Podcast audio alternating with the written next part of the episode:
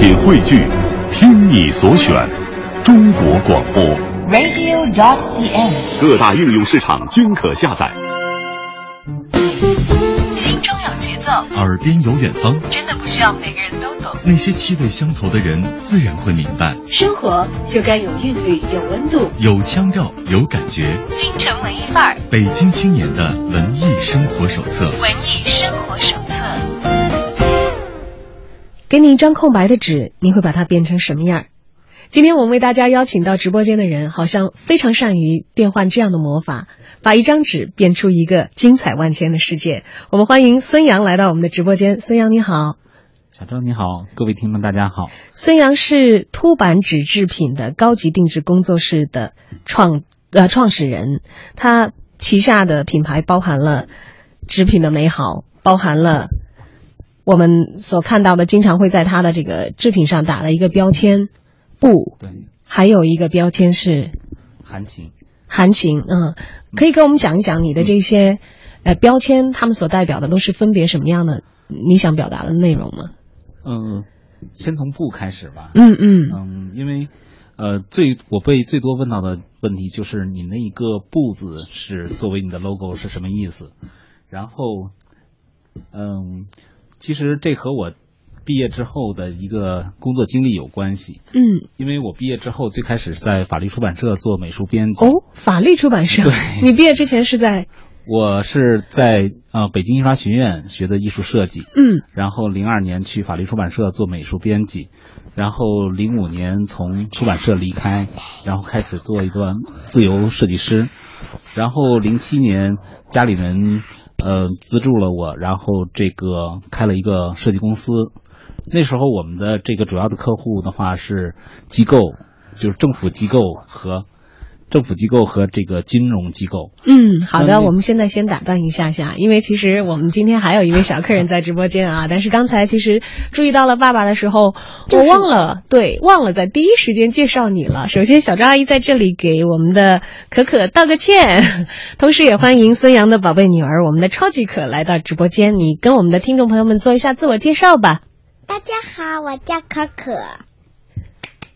拍手！我们欢迎可可来到直播间。嗯，第一次来到电台，感觉很新鲜的啊。嗯，小小年纪的可可，其实可可是孙杨的，呃，现在是唯一的一个孩子，目前为止。呃，我已经有了第二个。已经有了第二个孩子了啊。对啊。是在孕育当中，还是已经诞生了？呃，可可有五岁零几个月，然后我的小宝宝的话是一岁出头。哦，一岁出头，儿子对，是一个儿子，哇，太幸福的一个家庭了。非常抱歉啊，这是我们之前功课做的这个不完整。其实我本来想用一个很俗套的主持人的一个套路，就是说，虽然可可是这个呃家里唯一的女儿，当然，但是现在我觉得用唯一的女儿可能会要恰切一些这个语言啊。对，但是这但是像孩子一样享受孙杨的这个关照，而且大量的消耗他的精力的，还有他的另外的孩子，他的工作室，他的品牌。看来这个俗套的比喻今天出现了一点点问题啊。另外一个宝贝名字是叫做米墩儿。米墩儿，好，我们由姐姐来说一下吧。米墩儿是一个什么样的家庭成员？米墩儿是谁？可可对着对着话筒仔细的给我们描述一下你的小弟弟。嗯，no。为什么拒绝了呢？你喜欢他吗？喜欢。喜欢，嗯。李墩是你的谁？弟弟。弟弟，弟弟现在什么样？嗯，我弟弟一下就变成爸爸那种小蜜蜂眼儿。小蜜蜂眼儿了是吗？对，今天其实，在这个如果大家曾此前曾经在京城文艺范儿的这个公众账号预告当中看到过我们今天的预告的话，会知道我们在描述描述孙杨的时候用了一个词儿，说笑起来都看不见眼睛的孙杨。对，我也在这个奇怪，为什么一个广播节目要介绍我的眼睛？因为我们给大家看了太多你所制造的美好的、很好看的东西，我们非常想大家知道这些东西的制造者他的真实的样貌是什么的。其实说心里话，嗯，孙杨的纸制品所带给我的触动非常的大，这种触动我觉得我用自己的语言描来描述它是很贫乏的，所以很希望大家登录我们的公众账号去看一看孙杨给出的纸上的美好是是什么样的样子。那么刚才讲到了自己其实从一个出版社的这个美编嗯。转型到成为现在的品牌的主人是有一个曲折的过程的。嗯，我们才讲到二零零七年，刚才可可的叹息好像他很知道这个过程一样，但那会儿还没有他呢哈。对啊，嗯，其实我的这个故事可可一直都没有听过，对吧？忘了我要唱歌了吗？没有，会有你的会有一会儿让可可唱歌的，嗯。然后零七年的时候，呃，那会儿开了设计公司，然后我们的客户的话，基本上是政府机构和金融机构。那当我们去跟客户去谈说我们的创意、我们的设计是怎样怎样的时候，客户突然通常的答案是这样的：他说，这个是我们的领导，这个是一把手，他要放在最前面，要放到最大张。嗯 然后这时候就会让我觉得没有办法再继续解释下去。然后，嗯，有的时候还会遇到一些，比如说需要跟客户去，嗯，拓展关系这样的一些工作需要去做。那其实对于设计师来讲的话，其实不是很擅长。那越做的时候，这种压力就会越大，然后就会给自己很很不放松的那种心理的那种压力。然后，终于在三十岁的时候，觉得说需要有所改变，可是那时候又没没有胆量，嗯，但是我们先把商标注册了，然后等，因为拿到商标是很漫长的一个过程，需要一两年。嗯 OK，然后拿到商标了的时候，就其实已经是三十二岁了。那时候就觉得说，哦，从三十岁到三十三十二岁会很快，那可能一不小心的话，再不做改变的话，就会马上四十岁。所以说那时候的压力就一下就摆到眼前了。那最后做了一个这种破釜沉舟的一个决定，就是说和以前所有的客户做一个了结。然后记得那年年底的时候，也冬天，然后去一个一个拜访我们的以前的客户，然后去跟大家说，我们明年不再做了，我们要做自己的事情。然后出门的时候，其实是挺轻松的，但是比自己想象的没有那么那么这种沉重。但是紧接着很嗯很大压力的时候，就从第二年的春天就开始了。所以说，那个“不”字的 logo 就是我们在和以前的那种状态在说再见。再见，对所以有了一个布字的 logo，这是注册的，拿到了第一个商标。对是，那么拿到第二个的时候呢，几乎是同时。对。第二个时候，其实我们已经在想说做纸品，嗯我们在想就是说纸品它能够给大家传递的信息是什么？呃，这当中有一个小故事，这个呃是我小时候呃小学的时候，呃。呃，当然，这时候肯定是老婆也在旁边听啊。嗯但是这个故事我跟老婆也讲过，就是我小学的时候曾经暗恋过一个小女孩，然后这个呃，当然可可非常可爱啊，在旁边问爸爸，讲到初恋女生的时候说是我吗？？会有人暗恋你哦。对，然后那个女生在我初中的时候，呃，就是在小学的时候她转学了，等到初中的时候，呃，很意外的给我寄来一张卡片，那上面就写着一句话，我觉得那句话是这这个出现在纸上的那些话里面让我印象最深的。他那句话叫叫做“盈盈一水间，脉脉不得语”。我觉得这个就是这个卡片。那一刻，其实后来我才慢慢明白，就是纸品它是可以穿越时间和空间的，它可以把一个人的这种就是感情，他的这种感受，从一个时空，在时空转换之后，仍然可以让你感受到当初的那种感觉。嗯，这张卡片就是在我开始要创办这个品牌的时候，然后无意间从抽屉里翻出来，然后我一想到说，嗯，那可能这张卡片是寄出去的一份感情，那其实就是一份邮寄的话，那自然就是函，是一个信函的函。那一份感情的话，就是感情的情，那就叫含情。其实含情后面还有两个字，就是含情脉脉。默默，嗯对，默默不得语，啊，对，扣了这样的主题。是，呃，所以说，我觉得每个人他可能都会有一个这种就是自己感情需要表达和沟通的人。那纸品的话，可能是把这些信息承载在上面是最贴切，并且也可以最耐久的一个载体。嗯，纸上有文字，文字就有它书写的时候的轻重的痕迹，而这样的轻重可能来源于我们的笔法，更根本的可能是来源于我们内心所遭受的当时的情感的波澜，嗯或者有的时候你会见字如面，有的时候打开一张纸，过去的那个时空它就一下子扑面而来，因为在纸上。往往都有着我们情感的温度。今天为大家邀请到直播间的朋友是凸版纸制品高级定制工作室“纸品的美好”的创办者孙杨，以及他的超级可爱的女儿超级可。那么刚才已经让我们的超级可在旁边闲置了很久了。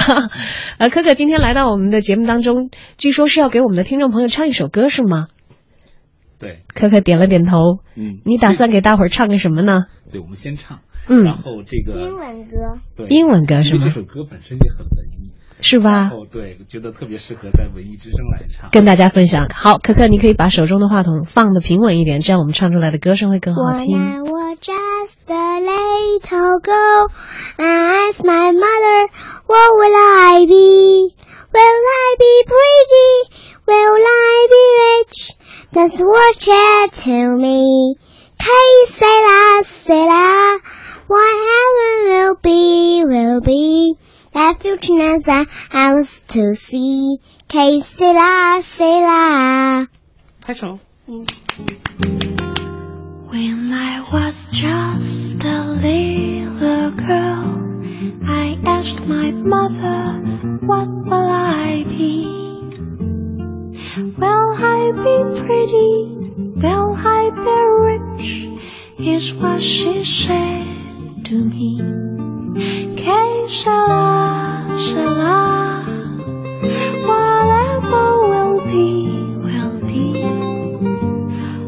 future's not ours to see. Que shala, shala. What will be, will be. When I grew up and fell in love, I asked my sweetheart what lies ahead. Will we what my sweetheart said. Can't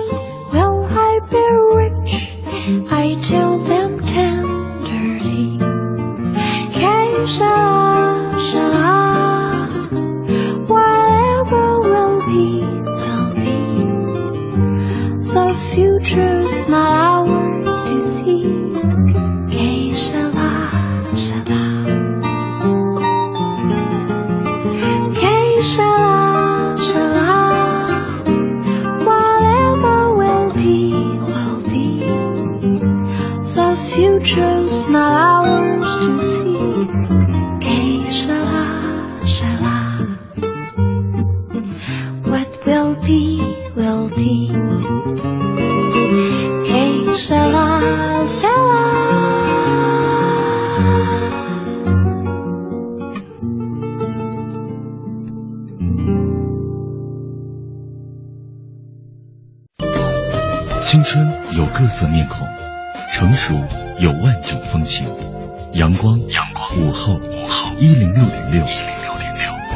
京城文艺范儿遇到有故事的你。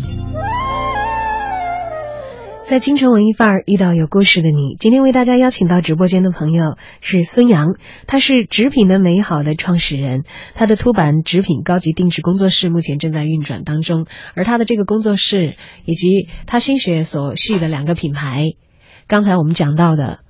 布还有韩晴啊，都已经是呃很成型的宝贝了。对于他来说，因为呃不管是独立的品牌也好，还是工作室的运营也好，都已经逐渐的走上了一个轨道，都是有好些年的时间了。就像他的宝贝一样，在可以看到的时间当中，一点一点的长大，而每一年都有不同的样子。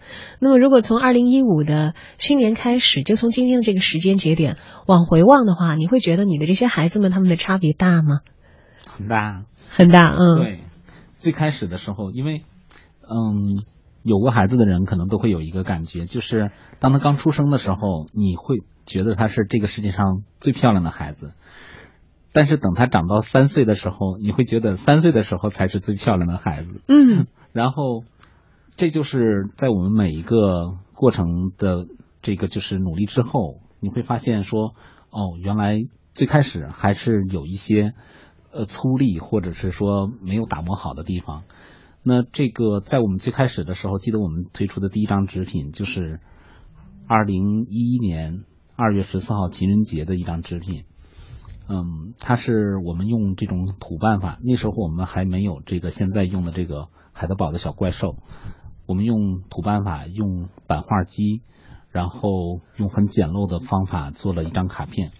那张卡片画的是一只。嗯，看起来不太高兴的小熊。然后，当我们第一次把这种很呃颜色很清新的油墨深深的印在纸上面的时候，虽然现在看那张卡片，它已经不是那么的细腻和这种就是打动人心了，但是当我们第一次把它举在镜头前面拍下来，分享到豆瓣儿还有其他的社交网络上的时候。我们内心的激动，现在回想起来还是很很心动的。嗯，那个时候的情人节卡片是源于自己的一个兴趣的制作吗？还是个人需要？还是来自朋友的订单？实际上我们不得不做了，因为刚才讲到说，二零一零年底的时候，我们已经做了一次这种呃破釜沉舟的一个决定，就是我们把以前的客户都推掉了。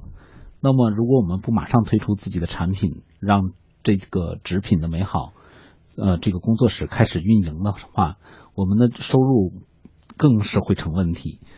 嗯，那时候我们已经需要借钱来这个应付日常的开销。对，那时候所以说推出新款的卡片是非常迫切的。然后我们就其实是在条件还不完全具备的时候，就用了呃很简陋的办法，可以说是山寨的办法吧。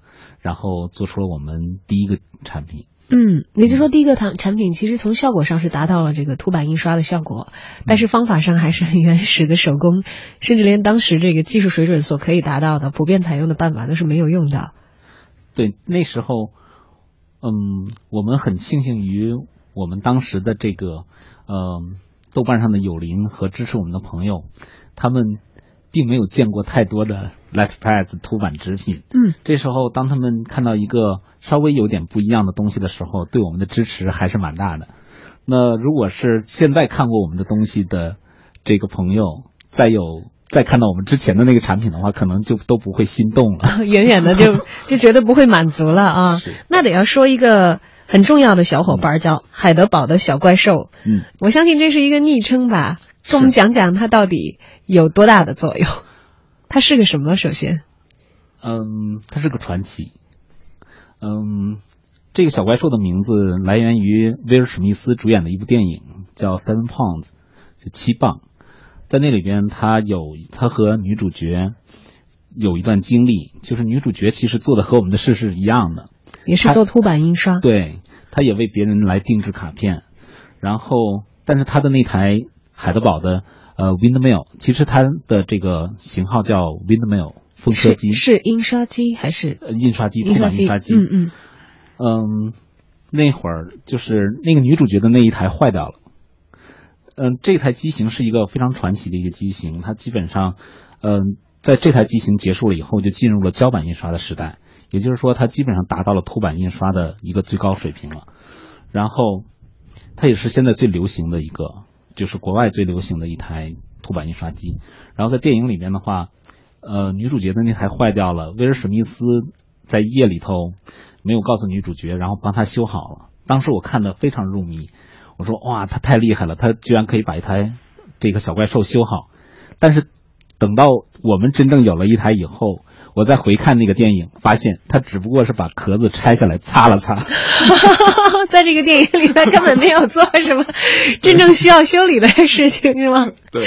那你拥有第一台自己的这个海德堡的小怪兽，呃，是一个很容易的过程吗？它现在，因为既然它是代表着，呃，上一个工业时代的潮流，因为凸版印刷现在想来是有一点点怀旧的一种工艺了，因为在后来大面积的被新的印刷技术所取代啊。那既然它带着那么一点点怀旧的色彩，我觉得一个属于呃上一个时代的主要的一些。工业制造的器械其实可能在现在不是那么的容易获得，你在哪里找到的你的小怪兽呢？这是个秘密，这这是个秘密，不能讲的是吗？对啊。那好，这个啊，有可以讲的部分，有不可以讲的部分。好，那你看着办。然后这个，嗯，首先我们其实总会觉得说这个凸版印刷是一个怀旧的部分。其实从嗯印刷史的概念来讲的话。嗯，人类有印刷技术以来，大部绝大部分的时间都是被凸版印刷所统治着的。直到嗯几十年前，胶版印刷出现以后，就是现在的这种就是 CMYK 的这种四色机胶版印刷机出现，这个凸版印刷机，也就是咱们之前说的这种签字印刷，才被淘汰掉。就是咱们可能会有印象说，我啊。这个，因为我不能这个默认大家都经历过那个年纪。呃，我小时候用的这个新华字典和语文课本，它的那个字都是有凹陷的，嗯，就是翻过来你手摸着它不是平的，那就说明那些字都是签字印刷，就它都是凸版印刷。那逐渐后来等到初中的时候，再用的课本就都是平的了，也有彩色的，那时候就进入了胶版印刷时代。所以说，胶版印刷它非常便捷，它一下子就把所有的凸版的东西全都淘汰掉了。那我们国家这个作为这种更新换代，其实也蛮彻底的，就是那些东西一下就都变成废废铁一样的，就全都被清除人们的视野了。没有人想到有一天它会回来。所以说，可能我用到的那台小怪兽，它之前最大的一个功能就是印账本。嗯，所以说，当我找到这个小怪兽的时候，我觉得我是解救了一个未成，解救了一个被拐卖的孩子。就是除了直到我们让他印出了特别精美的画面之前，他可能这一穷极他这整个的工作经历，他可能都没有印过这么精美的东西。他都在印账本，都在印那些刻板的数字，对那些签字，那些条条条条框框的东西。都是很简单的东西，在它上面来工作，所以说那时候它很大，但是我第一次看到的时候，真的想抱一下它，这很激动，那个那个画面真的很激动。我觉得当孙杨碰到他的海德堡的小怪兽的时候，他们好像是找到了自己彼此失散了很久的一个部分，从此以后他们可以一起来做一件事情，那就是把纸品变得美好了。欢迎大家来到今天的京城文艺范儿。如果给你一张空白的纸，你会把它变成什么样呢？今天来到直播间的朋友叫孙杨，他笑起来的时候连眼睛都看不见，但是他的眼睛看见的世界格外的美好，我向你保证。他有各式各样的纸张，他也遇到了各种各样的故事，用这些，还有他的帮手，他们一起建立了一个小世界，叫做纸品的美好。如果你还不曾领略过这个世界的风光，今天就让孙杨来做向导，我们跟他一起走进他的小世界，去感受纸品的美好。不要走开，广告之后节目继续。想你，愿你念你，深情永不变。难道你不曾回头想想昨日的誓言？就算你留恋开放在水中娇艳的水仙，别忘了山谷里寂寞的角落。野百合也有春天。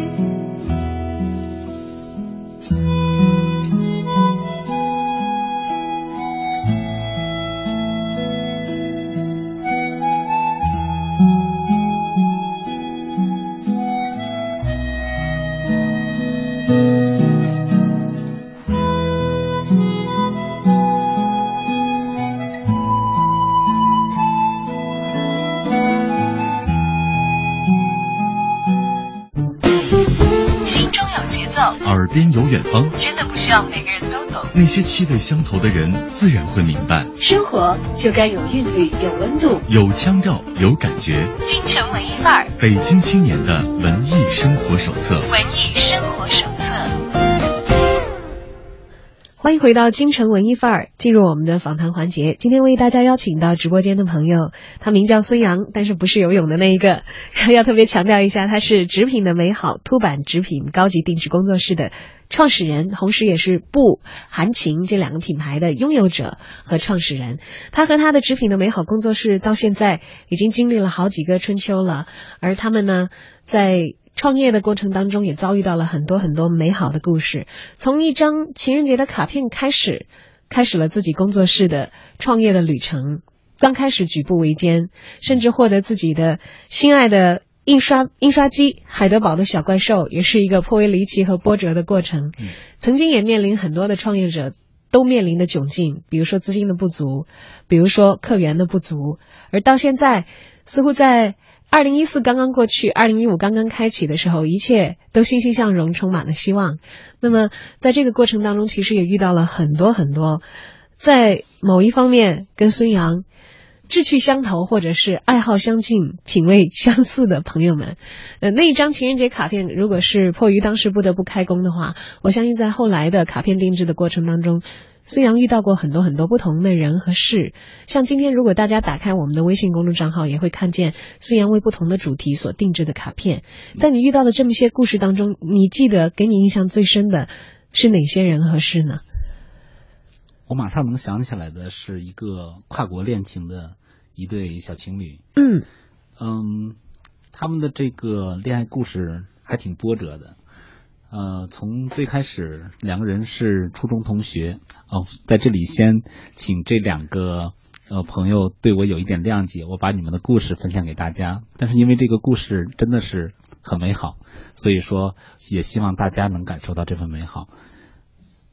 嗯，这两个小情侣的话，在初中，嗯，其实没有算真正的表白，然后一起念了高中，也算是这种就是。哥们儿的这种情谊，然后等到上大学的时候去了两个城市，再后来的话去了两个国家，但是在某一天晚上的时候，他们当然这当中发生了很多事，近的远的，就是这种，嗯，有的时候觉得很近，有的时候觉得很远，然后他们会这个相互之间给对方发短信，然后也会有一些问候。直到有一天，他们在那个男孩给他发了一个彩虹的照片，然后这个女孩就开始了一个跨夜的一个跟这个男孩的一个长谈，一个岳阳电话，把他们这么多年的一个埋在心里的话都说了出来。然后等到说到最后的时候，那这个女孩和这个男孩约定回国的时候要见一面。等见面的时候，这个男孩拿出了一张卡片。这张卡片不是他在国外的时候做的，也不是他回国以后给这个女孩现准备的，而是在十几年前初中的时候，这个男孩没有胆量拿出来的那一张。所以说，看到这儿的时候，我的头皮就这个是麻酥酥的，麻酥酥的，然后就特别特别感动。然后那会儿，因为。当你看到整个这个故事的时候，你就会想要把这个感动分享给他们的客人，分享给他们的朋友。然后我就用一个这种比较简单和这种可爱的线条把它表现了出来，印在了卡片上面。这个男，这个女孩后来在收到我们给她寄去的这个请柬的时候，她只给我写了一句话：“看这个卡片，我看哭了。”因为他们自己就是市中人，对，而且可能有一点点，如果大家不是今天刚一开始就收听我们的节目的话啊，可能还不知道刚才孙杨所讲的这个故事来自于他的定制的客人，而这一对客人他们是要定制自己的婚礼邀请函，所以刚才的这个故事有一个非常非常圆满的结局。嗯，一对儿怎么说？用现在的网络流行语来讲的话，这个互相暗恋的情侣。因为我曾经在网上看到这样的评价，说还有比暗恋一个人更笨的事情吗？啊，回答是当然有，那就是互相暗恋。最终，最终终于牵起手走进了这个婚姻的殿堂啊！而在他们携手以婚姻的双方的身份走进新生活之前，收到了这样的一份属于他们的非常特别的邀请函，发放给他们的亲朋好友。纸品的美好讲述了他们完整的恋爱故事，在婚宴上以一种非常非常美和动人的方式。呃，见到了所有的宾朋，也收获到属于他们的生活圈子里的祝福。而今天这个故事也通过我们的电电波，让很多很多的朋友听到。你知道，我们生生活当中有很多平凡的内容，而这些平凡的内容穿过时间，它可能就变成了奇迹。当你一下子接受这漫长的时间所积累的那些情感的时候，真的是会觉得受不了，一下子受到很强的冲击。你此前在。呃，知道我要约请孙杨来做我们的节目嘉宾的时候，我在看他的公众号，他的微信公号其实做的非常非常的动人。看到过其中，嗯，第一篇文章列了很多的问题和答案。我当时第一个感觉说，哇，那看来这这期节目稿子不用写了，因为设了很多的提问。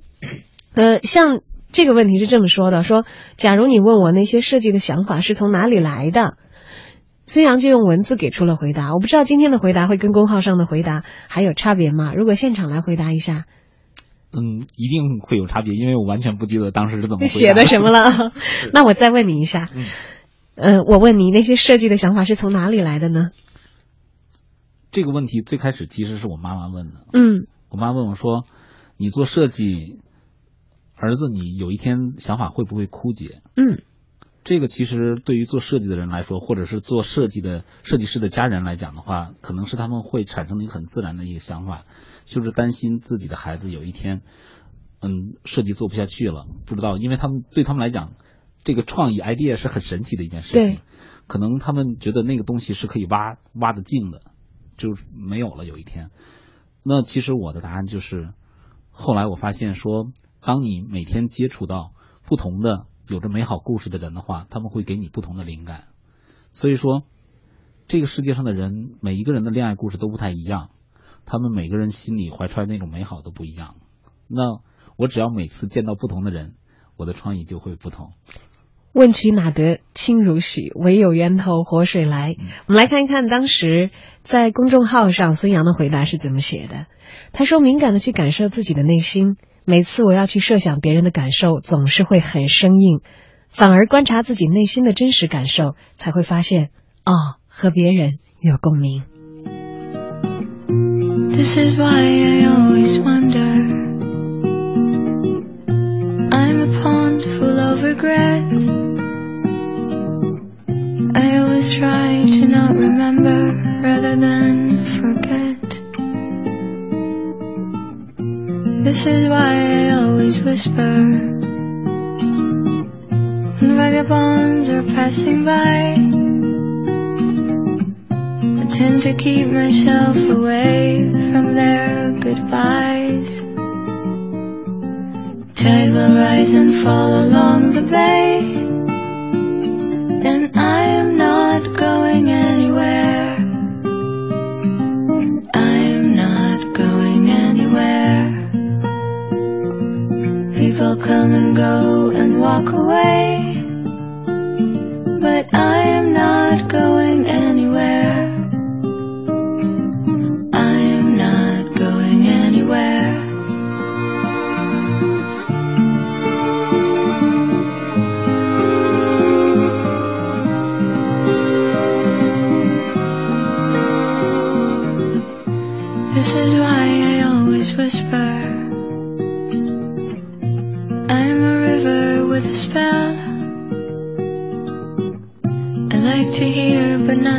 listen, like to say but not to tell.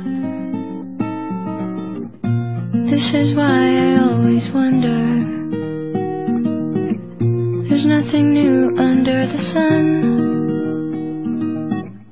I won't go anywhere, so give my love to everyone. Tide will rise and fall along the bay.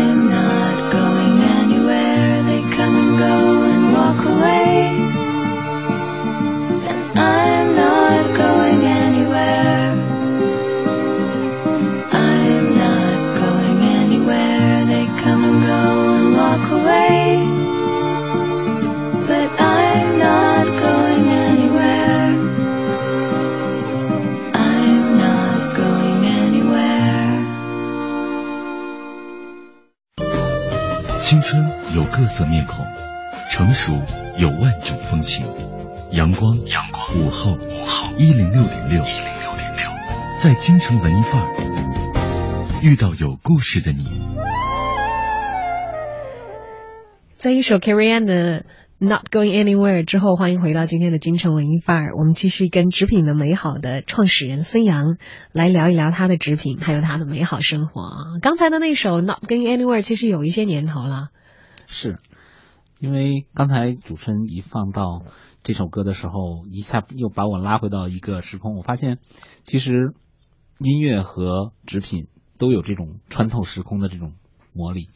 那这个让我一下想起我和老婆最开始认识的时候，我们在商场里面偶尔听到了有一家店在放这首歌，那我就冲到他们的这个工作间，我说：“能告诉我现在放的这首歌叫什么吗？”然后他说：“我不知道放的是哪首，但是他把这个 CD 退出来，整个的给你了，对，退出来，然后没有给我，他不会那么大，然后然后他让我看那个标题。”然后，但是我也没有找到是哪一首，然后我只记得是 Carry On 的，嗯，然后我就回去把他的这个专辑一首一首听下来，终于找到这一首，然后从那时候起，我和，嗯，那当然那时候还是我们在恋爱的时候，然后我们彼此写信，嗯，结尾都会署我们的签名都叫做 Not Going Anywhere，嗯，所以说。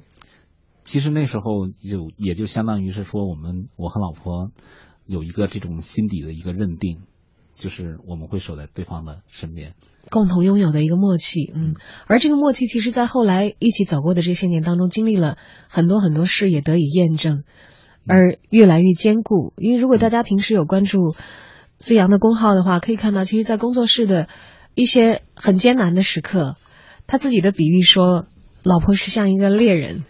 在这个家庭很困难的时候，他就像猎人，不断的带回来猎物、食物来支撑着家庭，也支撑着你的梦想继续的往前行走。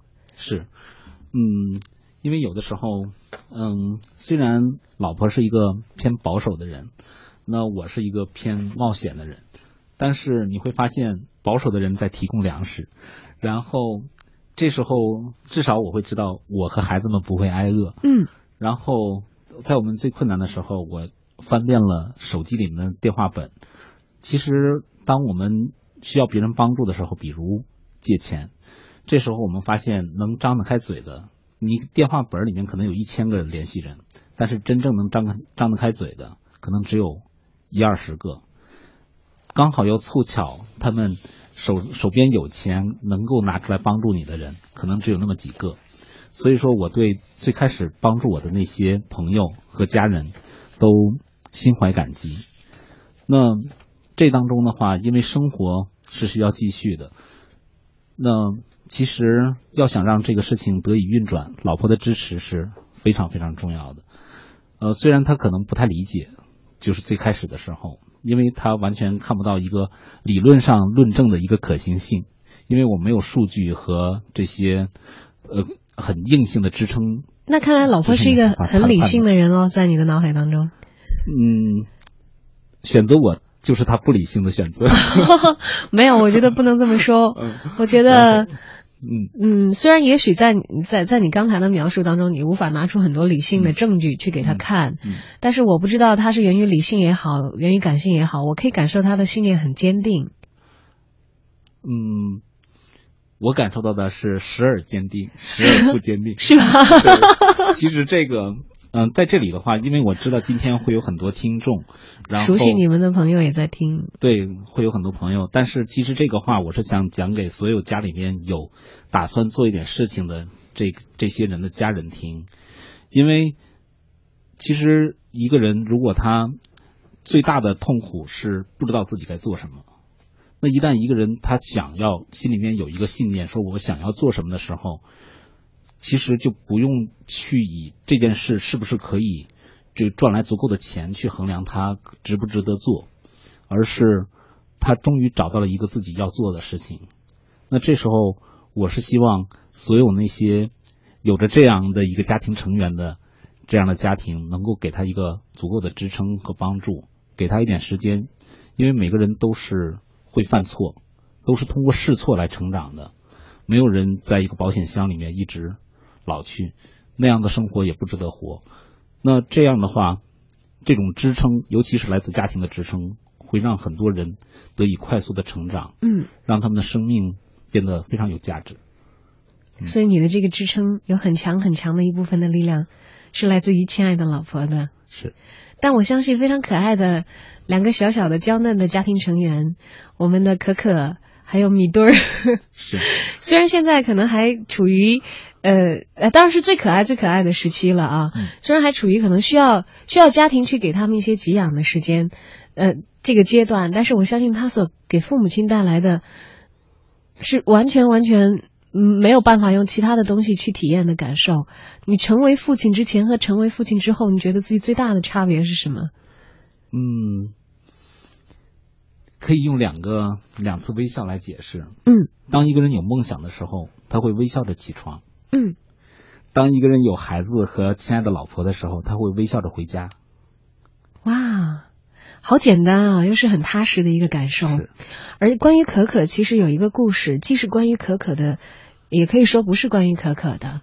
嗯，缘起是因为孙杨是一个好爸爸，时时刻刻都能够有。一个好爸爸的面容去面对自己的女儿，有说不尽的爱，表达不尽的情感，藏在自己好爸爸的胸中。于是有一天，他用自己非常擅长的方式，就是在一张大家如果见过的话是老式的信笺纸上，呃，按照竖版的排版，用软笔是用毛笔，给女儿写了一封信，交给可可的信。我现在排除这个其中的大量的这个网络叠词运用啊，简单的跟大家分享一下这个内容：是亲爱的可可，你知道我很爱你吗？在你还很小的时候我就喜欢你了，后来你慢慢长大我就更喜欢你了，是不是啊？再后来你又长更大了，我就更更更爱你了，你知道吧？反正我就是喜欢你，爱你的爸爸。二零一四年十月二十日。这其实后来孙杨拍了一张照片，传到了他的微信公众账号上，是在一个非常老式的一个竖版排版的纸签上，自己亲笔用毛笔写下的对女儿的爱。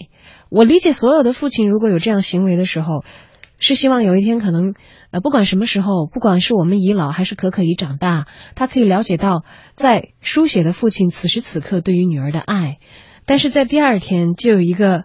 可能是之前所有人都没有料想到的事情发生。是，嗯，我不知道另外一个叫可可的我们的粉丝有没有在听，但是他第二天在我们的微信公号上回给我的时候，我确实是眼泪在眼里面打转，因为他告诉我说这是一个太神奇的事情。他说我也叫可可，但是我不知道他当时我发那张。照片的时候，我不知道还有一个人叫可可。他说我也叫可可。嗯，我的爸爸之前去世了。你发的那个照片的时候，刚好就是我的生日。我看到那个的时候，简直就是觉得是我爸爸从天国里面给我写来的一封信。我看到那个的时候，真的是作为，嗯，作为一个父亲，其实我想抱抱他，因为我知道说，一个人如果是没有父亲离开了以后。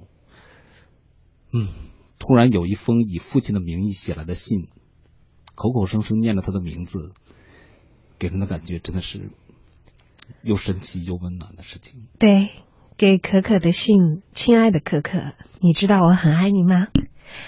在你还很小很小的时候，我就喜欢你啦。后来你慢慢长大，我就更喜欢你啦，是不是啊？再后来你又长更大了，我就更更更爱你啦。你知道吧？反正我就是喜欢你，爱你的爸爸。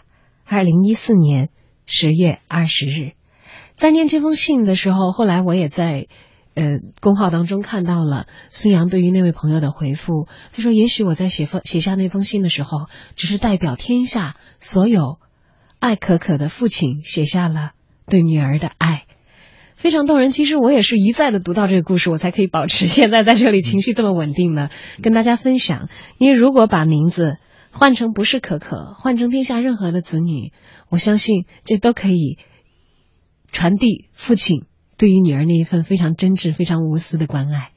但是作为天下所有的儿女，可能也许平时我们长期的浸在蜜罐子里，却恰恰忽略了那些平平淡淡、小小的幸福。但是好在我们有很多很多承载我们情感的方式，比如说一张小小的卡片，比如说用一生漫长的守候，都等于在告诉你，亲爱的宝贝，我爱你。究竟说了几遍再见之后再拖延？可惜谁有没有爱过，不是一张激情上面的雄辩。匆匆那年，我们一时匆忙撂下难以承受的诺言。时间匆匆过去，宝贝来到人间，我们从小孩子可能也变成了父母亲，有很多很多的时间，装载了我们生活很多很多的内容，但是我们却并不是有太多太多的机会，向我们的身边的人传达我们戏居已久的感情。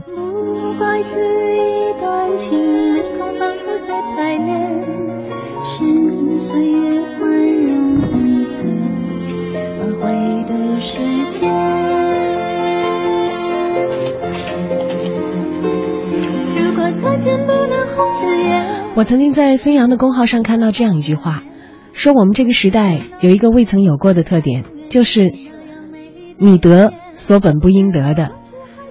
还有一段话是这么说，在这个时代看起来做什么都要快才能成，但有越来越多的事情我们发现慢才能做好，比如谷物，比如纸张。可是如果你真的慢了，大家的体验又都变得糟糕。理想的状态似乎是看起来快，其实是慢慢做出来的。而这个道理也不是新概念，它有个古老的名字，叫做厚积薄发。而在今天节目的最后呢，孙杨刚才告告诉我说，他有特别的话要对特别的人说，那么我们就抓紧最后的这一点时间。嗯，今天来到的是中央人民广播电台。嗯，其实我在中学的时候也做过电台的主持人，那时候我觉得，如果在广播室里面对自己喜欢的人表白，这个是广播最有能量的部分。嗯，那其实那时候我没有想到今天会坐在这个中央人民广播电台的这样播音室里。那现在刚好有一个机会，对亲爱的老婆说：“老婆，我爱你。”